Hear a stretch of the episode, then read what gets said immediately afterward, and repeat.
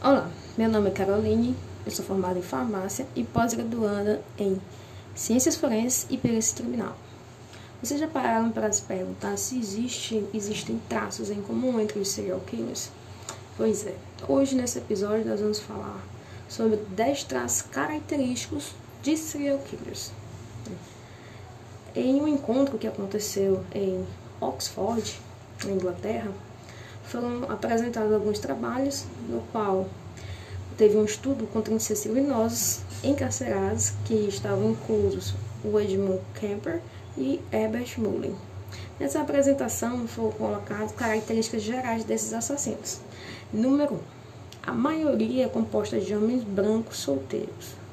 O que isso não, não vai ser geralmente, não vai ser a via de regra, todos os serial killers eles apresentam. É uma variante. 2. Tendem a ser inteligentes com QI médio de superdotados. E número 3. Apesar da inteligência, eles têm fraco desempenho escolar, histórico de empregos irregulares e acabam se tornando trabalhadores não qualificados. Número 4. Geralmente eles vêm de um ambiente familiar conturbado ao extremo. Normalmente foram abandonados quando pequenos por seus pais e cresceram em lares desfeitos e desfuncionais dominados geralmente por suas mães. Tópico 5.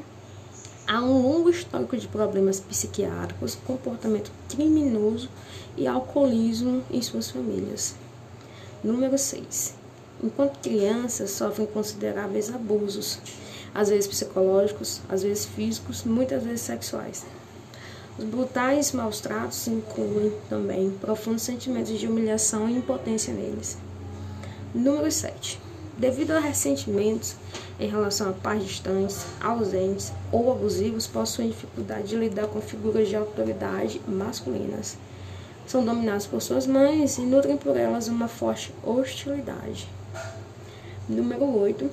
Manifestam problemas mentais em uma idade precoce e muitas vezes são internados em instituições psiquiátricas quando crianças. Tópico 9. Extremo isolamento social e ódio generalizado pelo mundo e por todos, incluindo eles mesmos. Costumam ter tendência suicida quando na juventude. E no tópico 10 nós temos demonstram interesse precoce e duradouro pela sexualidade degenerada e são obcecados por fetichismo, por voyeurismo e pornografia violenta. É importante lembrar que essas características foram extrapoladas a partir de uma pequena amostra, que foram 36 sádicos assassinos sexuais, todos homens e em sua maioria brancos. Há vários serial killers que possuem características diferentes. Sinais de perigo.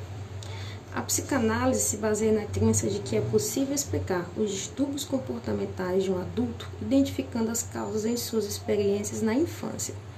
Mas, como o próprio Freud admitiu, é impossível fazer o inverso, ou seja, analisar as experiências de uma criança e prever exatamente como ela se comportará quando adulta.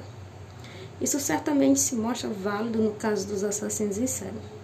Se analisarmos a vida de, digamos, Peter Corten, que cresceu em um ambiente familiar em que o incesto era corriqueiro e que foi desde cedo introduzido nas alegrias da tortura animal e da bestialidade, parece inevitável que ele acabasse se tornando um sádico assassino sexual.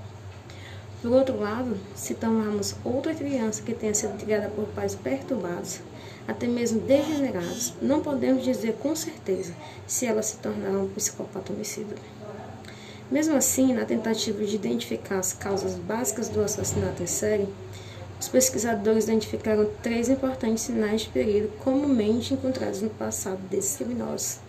Essas três bandeiras vermelhas comportamentais, muitas vezes referidas como tríade psicopatológica, são a enurese, que significa urinar na cama, a piromania, que provoca incêndios, e o sadismo precoce, que geralmente sob a forma de crueldade com animais.